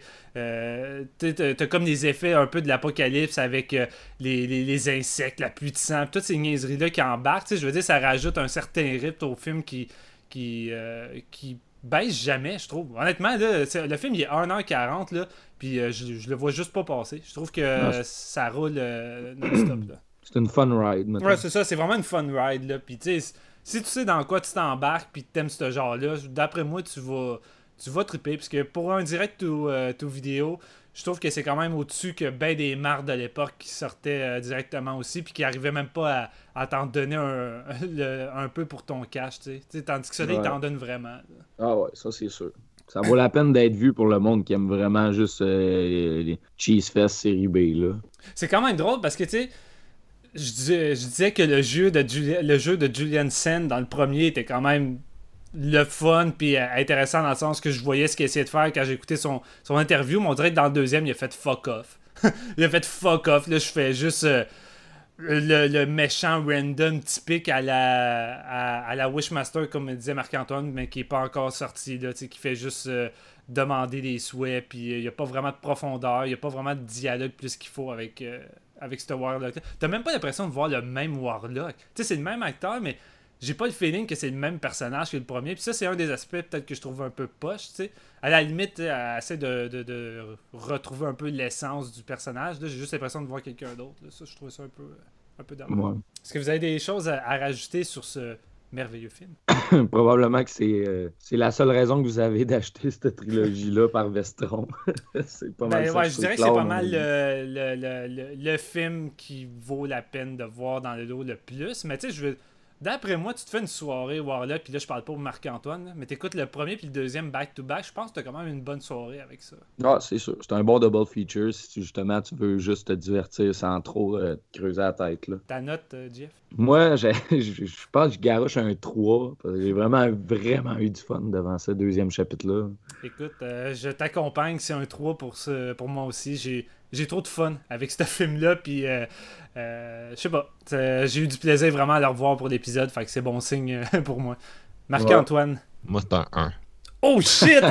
Oh là! Ben, c'est- ça, va, ça va vraiment vers ton opinion en même temps Ouais. aussi. là. C'est- c'est- c'est Ouais, vrai. ouais, Tout ce que tu as dit, c'est vrai. C'est juste que probablement que ça nous plaît plus que toi. Ouais. Non, mais c'est comme vous avez dit, je pense que quelqu'un que ça peut intéresser va se reconnaître dans la description. Là, c'est, c'est plus Freddy 5 que Halloween 1. Là, tu sais, c'est, Ouais. Ah ouais. vraiment le genre de série B que tu regardes pour des sept pistes de meurtre de, du, du type des années 80 avec le genre d'effets spéciaux dont on peut s'attendre. Fait qu'il y a un public pour ça, mais les autres passez vraiment votre chemin parce que c'est pourri. Puis, euh, il y a une affaire que je veux mentionner avant qu'on passe à l'autre, mais euh, j'aime bien les, euh, les représentations de 7 ans quand on peut se faire euh, notre propre image en tête. Il y a différentes formes. Puis, il y, a le- il y a le diable typique avec les cornes qu'on voit souvent. Puis, je préfère tout le temps quand c'est plus, euh, plus subtil et qu'on voit pas grand-chose. Dans le premier, je trouvais ça cool qu'on voyait pas. Tandis que là, on a une belle révélation du diable vers la fin, puis c'était pas nécessaire. C'était- pas nécessaire. On aurait dit des lasers d'un show de Muse qui prenait la forme du diable. Euh, je trouvais ça vraiment décevant. Fait que c'était mon dernier point à apporter euh, tellement important à ce film. Fait que on passe à Warlock 3, The End of Innocence. Hello, my name is Philip Covington. Would you mind if I look around? Be my guest. Very powerful energy in this place. Okay, Philip. I get a bad vibe. You get a bad vibe watching cartoons. These silver investments will belong to me. I think he's a warlock. True followers of the craft work their spells with the aid of a personal item from their victim. Donc, Warlock 3, La fin de l'innocence, un film de 1999 par Eric Fraser, qui est aussi euh, co-scénariste, euh, dans lequel euh, l'acteur Bruce Payne prend le relais de Julian Sands pour jouer le fameux Warlock. Je pense que Julian n'en pouvait plus après sa, sa- sa prestation dans le numéro 2. Non, tu tu sais quoi la Euh, raison? C'est quoi? Le pire, c'est qu'il était vraiment partant pour faire le 3, puis les producteurs ont été le chercher, mais il a tellement trouvé le scénario minable qu'il a refusé. Ah, c'est bon, ça? Avec raison, pour ne pas spoiler mon avis. Euh, vraiment, là, Warlock 3, encore là, ça fait passer le 2 de Anthony Cox pour un chef-d'œuvre très maîtrisé. Euh, le film a un budget de 2 millions, mais ça paraît tellement pas, là. Je veux dire, ça a le budget de Insidious, là, puis tu le sens zéro. Euh, L'histoire, c'est une fille qui apprend qu'elle a hérité d'une maison. Elle ne- qui vient d'une famille qu'elle ne connaissait pas, un peu un cliché du genre, et elle décide d'amener ses amis clichés euh, dans la maison cliché. Donc, on a son ami Goth qui fait de la sorcellerie parce que c'était à la mode dans les années 90. On a son ami couple Sadomaso qui aime, euh, ses amis couple Sadomaso qui aime Nine Inch Nails parce que c'était à la mode à la fin des années 90. On a l'ami Stoner parce que ça démode jamais dans une série B cheap. Et on a son chum dont la grosse caractéristique c'est de pas vouloir devenir comme son père. Fait que euh, on sent un peu le vibe Wishmaster encore qui s'en vient. Euh, donc eux autres sont dans la maison héritée là, dont je parlais tantôt, puis ils relâchent sans le savoir le Warlock, Bruce Payne, qui vient les voir et fait semblant d'être un architecte, même s'il n'a pas exactement le look. Et euh, il cherche à les, à les manipuler.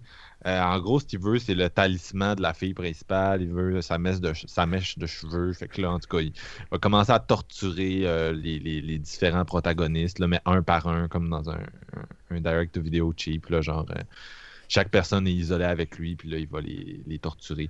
Euh, puis. Euh, c'est vraiment un direct vidéo pourri de cette période-là. Et ce qui est drôle, c'est qu'à l'époque, ça devait être juste mauvais, mais aujourd'hui, tu peux. Il y a comme un petit quelque chose qui fait que tu peux pas le détester autant. Le petit cachet fin des années 90, le petit vibe David de Coteau, l'espèce d'esthétique avec des acteurs rejets de Place Melrose, puis de la, sexualité. Tu sais, à l'époque où c'était encore à la mode de mettre un- de la sexualité un peu dans, nos films d'horreur. En tout cas, il y a comme un, petit, cachet que tu dis Ah, je je suis nostalgique de ma jeunesse. Tu sais, ça me rappelle ma jeunesse quand j'écoutais des, crises de dôme de, cette période. Euh, c'est un peu ça. euh, Bruce Payne, ça a l'air d'un cousin de Costas Mendidor, de ça. Euh, il y a une espèce de long manteau de cuir, puis je pense qu'il y a plus de charisme que lui. Euh, vraiment, là, c'est tellement pas bon. L'actrice principale est tellement pas bonne. Tout le monde est tellement poche. Puis, tu sais, tout le film, en gros, se passe dans la maison en question, avec des scènes allongées. Euh, puis, sérieux, là, c'est le genre de film, je l'écoutais, puis je sais pas, il y a peut-être des gens qui nous écoutent qui connaissent Sylvain Desmenti, qui est, ben, qui est quand même venu faire un épisode avec nous, l'épisode sur euh, Jigsaw.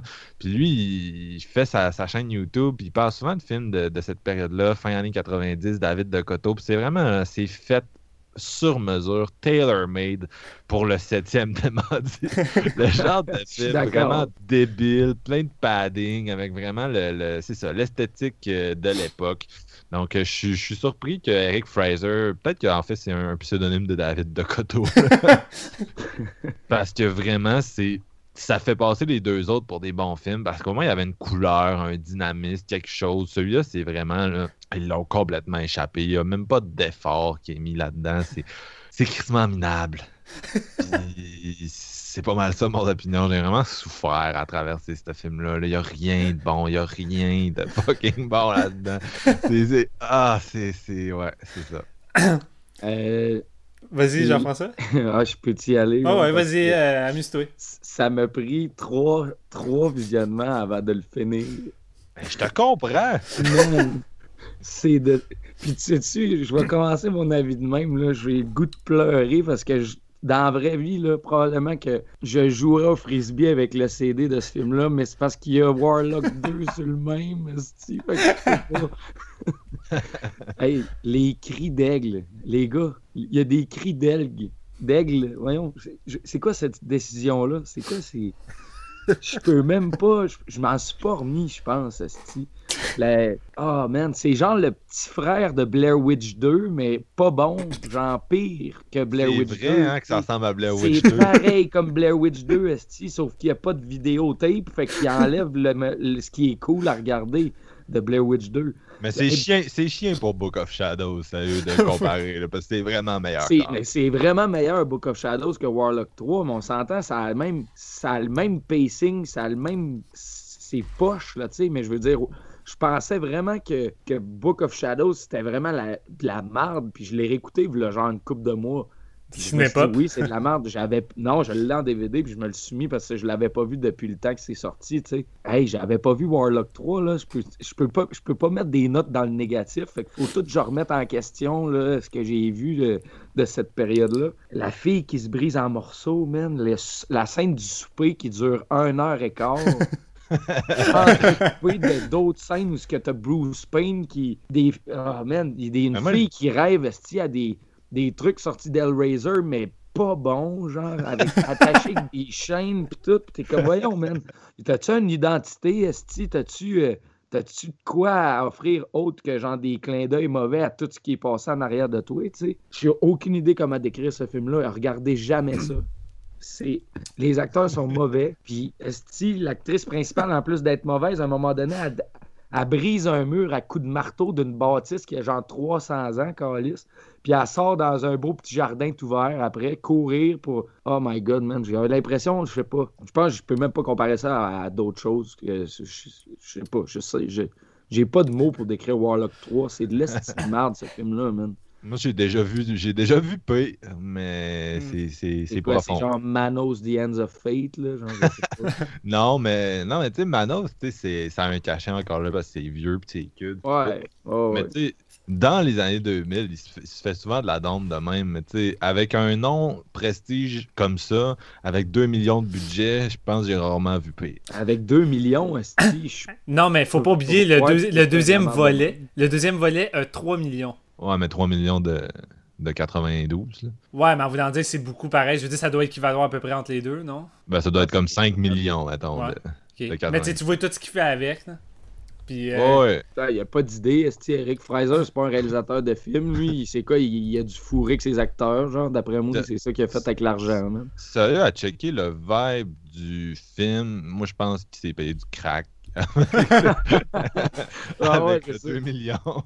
Puis après, il s'est dit Ah, j'ai plus rien. Fait que là, il a échangé des puffs de crack à Bruce Payne contre une, une des performances les plus, euh, les plus euh, singulières du cinéma d'horreur. Mais y a, y a... t'as mis le doigt sur de quoi, Marc? T'as dit que quand tu revois ce film-là, puis que c'est un film que tu as vu quand les VHS étaient encore là au Vidéotron, puis tu vois la pochette, ce qui m'est arrivé, tu sais, c'est un film que j'ai vu peut-être quatre fois dans ma vie. Demande Demandez-moi pas. Quatre fois? Demandez-moi pas pourquoi. Quatre fois?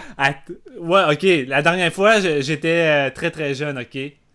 Ben très très jeune, 99. Attends, attends. C'est quoi qui était dans ta tête la troisième fois que tu as écouté ça? Qu'est-ce qui te motivait? Quoi En fait, en fait, le gag, c'est qu'à l'époque, ok, c'est vraiment un inside. Je sais pas si ça va être intéressant de mentionner cela. C'est que moi et mon meilleur chum, on avait euh, un plaisir à rire de, de Bruce Payne on le trouvait minable. Puis un de nos films fétiches de jeunesse c'était Passager 57 avec Wesley Snipe. Puis Bruce Payne joue le méchant là-dedans.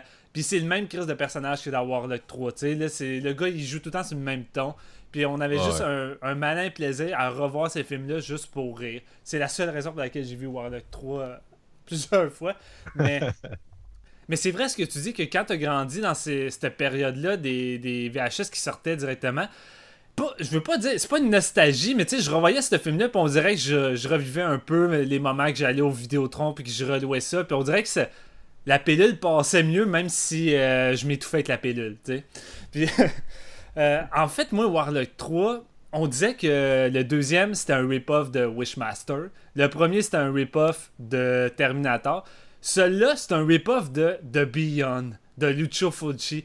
Puis par moment, là, t'as l'impression que le film suit la même ligne. T'as la fille qui hérite d'une place qui ressemble quasiment à un hôtel. Je sais pas trop c'est quoi, un espèce de gros palais. Elle s'en va là-bas. Avant d'arriver là-bas, t'as un gars qui est là pour réparer les fenêtres, mais il va voir de quoi, qui va faire en sorte qu'il va tomber, mourir. Puis quand la fille, elle arrive là-bas sur sa route, elle va tomber sur une petite vieille au milieu du chemin. Elle lui manquait juste un chien, évidemment, pour être identique à l'autre. Puis elle va la prévenir qu'il y a de quoi de pas normal là-bas. Puis tu sais, t'écoutes le film, ça fait 40 minutes, il n'y a pas de Warlock.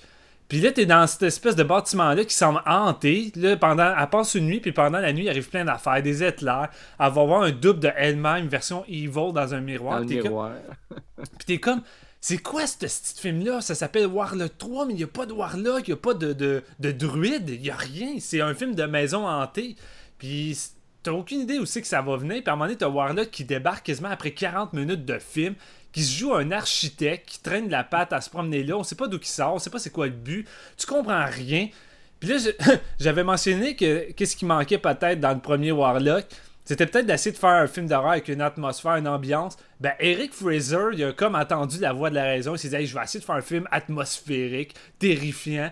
Mais c'est que c'est plate en crise parce qu'il n'y a pas d'atmosphère, il n'y a rien. Tu t'emmerdes tout le long. Puis le gars, il se la joue tellement comme c'est une de mes premières réalisations, mais checker ça. Je vais vous présenter tous mes personnages en plein, en plan séquence tellement utile de je rentre à travers une porte dans une chambre d'un appartement ils sont en train de faire l'amour. Je ressors, je rentre, je tourne à droite, je rentre dans l'autre porte, ils sont en train de se fouetter. Je recule, je tourne à droite, je rentre dans la porte, ils jouent un peu de guitare. C'est une espèce de jeune Neil Young qui est triste parce que la fille Kim est en train de fourrer avec un autre gars à côté, mais il est triste, il joue de la musique. La caméra recule, elle tourne à droite, elle rentre dans la porte, ainsi de suite.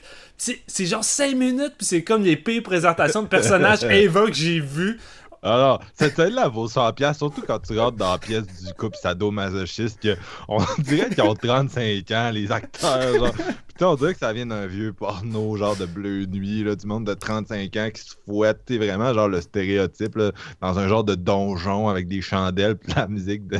La musique de Non, mais c'est vraiment le cliché de David de Coteau. vraiment, c'est vrai ce que tu dis, t'as vraiment le feeling d'être dans un David de Coteau des des stéréotypes, mais encore plus stéréotypés que les stéréotypes de base qu'on pouvait avoir des films d'horreur à l'époque. Le gars, on dirait qu'il a poussé ça au maximum. Je veux dire, il y a personne qui pouvait écouter Warlock 3 puis s'identifier. J'imagine la gothique qui écoute ça, elle devait rire de ça, elle devait pas. Euh, elle pouvait pas s'identifier à ça une seule seconde, mais ce film-là est juste minable. Puis, tu sais, à part euh, le traité de toutes sortes de noms, je pense pas qu'on va pouvoir élaborer plus qu'il faut, à part dire que c'est minable, mais c'est vraiment minable. Bruce Payne est minable, les personnages sont minables. À un moment donné, je pense que t'as une seule scène gore où qui arrache une gorge qui te réveille pendant deux secondes. T'es comme, what the fuck, je suis dans le même film. C'est quoi qui s'est passé? Puis après ça, on en revient à des discussions d'architectes, de, peinture. Euh, puis, qui c'est qui, invite un architecte à souper, à coucher là, puis à, faire partie de la famille après deux minutes de rencontre qui sort de nulle part, tu sais? Comme... ça fait aucun fucking sens. Puis, tu sais, la fille a comme les pires amis du monde qui euh, sous l'effet de la torture, accepte tout de, de, le donner au Warlock. Là. Puis il y en a un qui décide d'y donner parce qu'il a pas voulu fourrer avec. Fait que lui, il est comme, ben, je te, je te le donne, euh, Warlock, je m'en fous d'elle, elle a pas voulu coucher avec moi. sais Ça, ça serait nice dans un film d'Eli Roth. Là. Moi, j'aimerais ça. tu sais, dans un film vraiment misanthrope où tous tes amis te choke, là, comme dans. Tu sais, ils font ça dans Cabin Fever, ça marche, en gros. ouais, mais c'est juste qu'ici, il faut pas vraiment grand chose avec ça au bout du compte. Là. Parce qu'on dirait que c'est ça qu'il essaie de faire tout le long du film à partir de quand Warlock arrive dans la maison. Tu sais, t'as l'impression qu'il va euh, passer ses petits moments euh, tranquilles avec chaque personnage, puis essayer de les, les amener contre elle, puis les baisser psychologiquement pour arriver à les faire dire Ok, je te, je te la donne. Puis on sait pas pourquoi euh, finalement il faut que tout le monde dise oui, on, te, la donne, sinon il peut pas la prendre. C'est pas clair. Parce que t'as des flashbacks d'une autre époque. Puis tu sais, même la scène d'intro où tu vois Bruce Payne des, des vieilles années qui vole une enfant. C'est pas clair, tu comprends rien, Chris. J'osais pas dire, mais je comprenais pas non plus pourquoi il fallait que les amis donnent la fille. Puis j'étais comme, j'ai-tu dormi? J'ai-tu manqué un bout? Je veux pas réécouter ça une deuxième fois pour savoir. fait que je c'est pas grave, aller faire l'épisode pareil, mais non, effectivement, je comprenais pas. Je comprenais pas c'était quoi la raison. Si était expliqué, ça a été coupé au montage pour faire un film plus tête. plus tête, même. Ouais, c'était une joke. C'était de l'humour. Excuse. Puis tu sais, je sais pas, quand, tu fais des quand tu fais des slashers à cette époque-là, ou des, des, films avec des creepy, là, à la Texas, exemple, des fois, ils essayent de faire des, des montages, puis des gros plans sur des rires, puis des, les, visages du protagoniste, mais là, ici, t'as un montage bizarre de les moments où la fille essaie de s'échapper, t'as des plans saccadés avec des flashs sur la face de Bruce Payne qui crie, puis quand il crie, ça fait un bruit de un bruit de lion ou de monstre, je sais pas trop, c'est supposé être terrifiant à la base, mais c'est complètement absurde. On dirait que le gars il est mi-homme, mi-animal, puis euh, ça fait juste aucun sens. Les cris d'aigle, man. Écoutez ce film-là juste pour voir les cris d'aigle, ça me ça m'a vraiment perturbé. Là. Fait qu'on s'entend tout sur le 0.5 sur 5, c'est ça le Moi, point? je pense que c'est ça que je garoche. Puis pour le fun, pourquoi le point 5 Non, Euh, parce que le- sur Leatherbox, on peut pas mettre zéro. Pour- Moi, c'est pour le petit cachet que j'ai dit. Là. Je me suis senti dans un David de Coteau. C'est comme une vieille couverture chaude, mais puante. Mais hey, le P, là. le P, tu regardes l'affiche originale de Warlock 3 The End of Innocence, puis on dirait Brotherhood 3 de David de Coteau. Ouais, C'est ouais, vraiment la, même pochette, puis il faudrait juste qu'il n'y ait aucune fille sur la pochette, puis ça soit juste des gars, tu sais, en torse nu tout le long du film. Je pense que ça aurait été déjà Ouais. le plus intéressant que, que tout ce qu'on a eu là. Ah, c'était hey, c'était lourd comme film, ça. là. C'était lourd. Ah ouais, ouais, c'était vraiment pourri. Genre, moi, sérieusement, le 0 sur 5 est vraiment pas loin avec euh, Ouais. Warlock 3. Ben, ta note, euh, Jean-François? Ah, c'est 0.5. Ah, tu justement, 0.5. parce Ok, je pensais que ouais. c'était Marc qui avait dit 0.5. Ben, tu sais, J'ai- je pense qu'on ouais, a pas mal toute la même note. C'est ça, j'ai demandé si on s'entendait tous sur cette note. Ok, ouais, ben c'est ça, ouais, 0.5. Je pense qu'il n'y a pas d'autres euh, d'autres choses à, à dire de plus. Eh bien, c'est ce qui conclut finalement le fardeau de Marc-Antoine, euh, cet épisode Warlock. Euh, je vais commencer par dire merci Jean-François, même si je sais que tu étais autant excité de moi de le faire. Euh, Yes. c'était- C'était vraiment le fun d'en discuter. Ah ouais. Et merci Marc-Antoine. Merci beaucoup d'avoir enduré ça. Puis tu sais, j'ai quand même été indulgent avec toi. Je t'ai envoyé les deux premiers films. T'as même pas eu besoin de payer. Puis là, la grosse question, c'est est-ce que t'as payé pour Warlock 3 ou tu vas offusquer les gens parce que t'aurais pu le downloader, tu sais, parce qu'il faut pas downloader Warlock 3, voyons. Ben moi, je suis désolé, mais Warlock 3, je l'ai streamé effectivement parce que je j'étais pas très confiant après les deux premiers, puis euh, avec raison là, j'aurais vraiment pas voulu euh, envoyer de l'argent vers ce film-là euh, 20 ans après sa sortie en plus là, non. Ouais, pour être- J'imagine, genre, sur iTunes, mettons, le monde qui, qui gère les comptes, puis là, ils sont comme Oh, Warlock 3, il y a eu une location. Oh, ils sont tout impressionnés. Ouais, ouais, j'aimerais ça, j'aimerais ça pouvoir voir le nombre de personnes qui ont écouté ce ce film-là. Puis là, tu t'amuses à aller sur iTunes puis voir les films minables comme Warlock 3 et combien de fois ils ont été écoutés. Je serais le premier en 5 ans. Ça, probablement. Et euh, ben, c'est ça en gros. Fait que euh, merci à nos éditeurs. On espère que vous avez peut-être euh, eu un peu de, de fun et le goût d'aller peut-être visiter cette trilogie mythique. Euh, en fait, comme vous, euh, vous l'avez pu euh, l'entendre, on vous conseille pas mal juste le premier puis le deuxième. Vous pouvez passer le troisième. À moins qu'on vous a motivé à l'écouter euh, pour voir à quel point c'est minable, là, mais on vous le déconseille. Euh, N'hésitez pas à laisser des, des étoiles sur iTunes, comme d'habitude. C'est toujours euh, un encouragement vraiment agréable pour nous autres. Et euh, pour le prochain épisode, euh, on avait-tu contre quoi? C'est-tu Hellraiser là, ou non là? Ben non, non, pas Hellraiser. Laisse- Laisse-moi laisse-moi six mois pour m'en remettre, s'il te plaît. Ouais, mais euh, je pense que je tiens dur comme faire qu'on va faire euh, Hellraiser en 2018. Là. Je pense que j'ai le goût. Ok. Bon, ben, euh, on n'a pas encore décidé le prochain épisode, fait que ça reste à voir. Fait que euh, sur ce, je vais vous dire euh, à la prochaine et on va se laisser sur une petite musique euh, que j'ai choisie parce que tant qu'à faire euh, torturer Marc-Antoine, je peux au moins lui faire plaisir avec une chanson pour lui donner un peu de répit. Et pour rester dans la thématique sorcier Warlock, euh, il n'y en a aucune. C'est juste qu'il y a le mot magic dans le titre. Euh, ça n'a aucun lien avec les sorciers. Et c'est le fameux classique des années 90, The Summer is Magic de Play Fait que là-dessus, enjoy Marc. The summer is magic, is magic. Oh, oh, oh.